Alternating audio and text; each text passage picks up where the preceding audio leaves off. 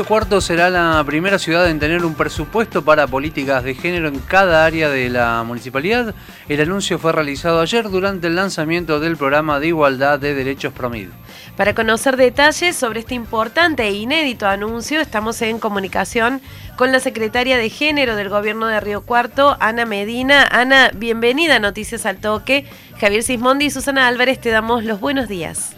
Buenos días, Susi, buenos días, ¿cómo están? Bueno, un saludo a toda la audiencia. Eh, el gusto es nuestro, secretaria, de tenerla aquí en la mañana de Noticias al Toque. Eh, ¿Qué es lo que llevó a su secretaría a proponer esta posibilidad y al municipio a tomar la decisión y, bueno, posteriormente qué implicará ¿no? en la práctica cotidiana esto? En el marco del programa municipal por igualdad de derecho, en esto de trabaja la transversabilidad de la, de, la, de la política de género, de la perspectiva de género, en las políticas públicas locales, surgió en, una mesa de discusión eh, con la Secretaría de Economía en plantearnos como uno de los ejes de trabajo para el 2022, ya que comenzamos en este proceso la conformación del presupuesto municipal 2022. En el marco de, esa mesa de trabajo decidimos eh, tomar este desafío y aparte porque, bueno, consideramos que lo que tiene que ver con el enfoque de género no es una exclusividad de la Secretaría de Género, sino cuando hablamos de perspectiva de género en la gestión, tiene que ver que cada una de las áreas del gobierno local trabajen con esta mirada en su quehacer diario y en su política. Ana, eh, teniendo en cuenta que hace tiempo que se viene trabajando en concientización de género en el municipio, aplicando la ley Micaela, ¿qué aspectos crees que son los que cuestan más a la hora de romper esquemas patriarcales? Y los estereotipos, eh, cuando uno habla de eh, puertas adentro hacia el Estado, tenemos, bueno, la política partidaria la política de por sí siempre ha estado de mano de los varones, el hecho de que las mujeres que venimos luchando y que nuestro derecho ya está establecido y que lo tenemos ganado, cuesta ocupar los lugares o que reconozcan nuestro, nuestro trabajo. Siempre, y esta es una discusión que tengo en el gabinete, las miradas siempre están sobre las mujeres en su quehacer cotidiano, como el quehacer del varón nunca se discute, nunca se mira, entonces eh, uno de los desafíos es esto, de que las mujeres empecemos a ocupar los cargos, lamentablemente hemos necesitado normativa como la ley de paridad de género, en el caso de los poderes legislativos, y en los poderes ejecutivos todavía tenemos deudas. Si bien en esta gestión, por ejemplo, se ha creado la secretaría y tenemos una secretaria más en, la primera línea del, Poder Ejecutivo local, todavía hace falta la incorporación de más mujeres eh, en puestos claves. Y esto es, digo, eh, una de las cuestiones que nos lleva a seguir bregando por esta brecha de género. Y obviamente que lo vemos en cada una de las políticas. Las mujeres en este contexto pandémico y las diversidades hemos sido las más afectadas. Las tareas de cuidado se han triplicado y siempre recaen sobre las mismas personas que son las mujeres. Secretario, ¿usted considera que la política y sobre todo la función pública son ámbitos especialmente difíciles eh, a la hora de concientizar sobre género? Creo que eh, en realidad es, un desafío ante un cambio paradigmático desde lo social, desde lo cultural, es un desafío en cada uno de, los, de las áreas, de los ámbitos. Eh, la política partidaria es uno de los ámbitos más, más difíciles si hablamos de brecha de género. Si bien hemos avanzado, pero todavía nos cuesta llegar a esa verdadera paridad. Eh, pero después en cada uno de los ámbitos, nosotros tenemos mesas de diálogos con mujeres empresarias, con mujeres que se dedican al emprendimiento para su autonomía económica,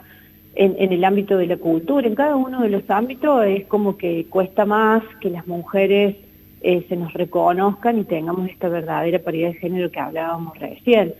creo que también tiene que ser, eh, es una lucha de abajo hacia arriba, si bien los colectivos feministas eh, hemos bregado y seguimos luchando por esta verdadera paridad, eh, tenemos un cuadro normativo a nivel nacional, provincial, el reconocimiento a niveles estructurales tanto de nación, provincia y municipios con áreas específicamente en relación a esta política, es un camino que hemos comenzado a andar pero que todavía estamos en desventaja.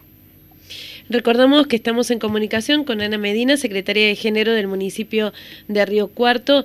Ana, eh, ¿cuáles son las problemáticas que consideras son más acuciantes entre los niños, niñas y adolescentes con los que a ustedes les toca trabajar en territorio?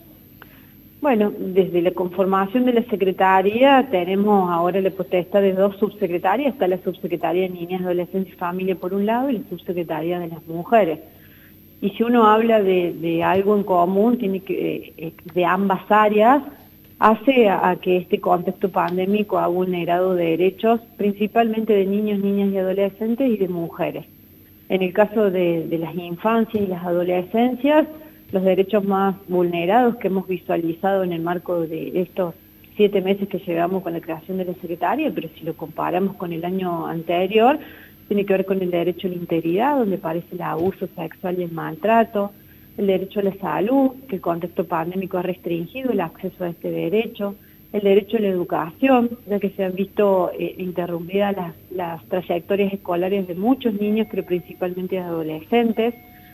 y vemos así también todo lo que tiene que ver con eh, los, buenos, los vínculos sanos que se han visto vulnerados, donde hemos tenido situaciones donde allí la violencia por razón de género ha tenido como principal afectado también a, los niños y niñas de ese, de ese centro de vida. Recordamos que estamos en comunicación telefónica con Ana Medina, secretaria de Género del municipio de Río Cuarto. Eh, ¿Cómo ha sido la pandemia a la hora de hacer los abordajes necesarios en estas situaciones? Mira, desde ya desde cuando comenzó la pandemia en marzo 2020, ya llegamos tanto tiempo de pandemia que por ahí cuesta dimensionar la, cantidad de días. Em, nosotros nos definimos, y así fue el año pasado y este año, como servicio esencial dentro de lo que es el Estado local. Ambas subsecretarias nunca dejaron de prestar servicio Obviamente que tuvimos que tener en cuenta todo lo que son medidas de bioseguridad en el momento en que se decretó el aislamiento preventivo obligatorio, eh, tener en cuenta esto de llegarnos directamente al domicilio, no convocar a, la subsecretaria o a los ámbitos, a los ámbitos territoriales donde veníamos trabajando. Eh, fue un contexto complicado, pero también nos demandó eh, repensarnos como equipo de trabajo, reubicarnos en distintas tareas, pero también nos favoreció eh, la fortaleza del equipo y que los procesos de intervención llegaran a tiempo, incorporamos más líneas telefónicas para poder estar eh, demandando a aquellas familias que se encontraban aisladas de alguna, alguna consulta o alguna situación que se, que se diera en el seno familiar. Eh, creo que la pandemia cada uno de nosotros y de nosotras nos ha reconfigurado y nos ha permitido ver otras facetas eh, de, como ser humano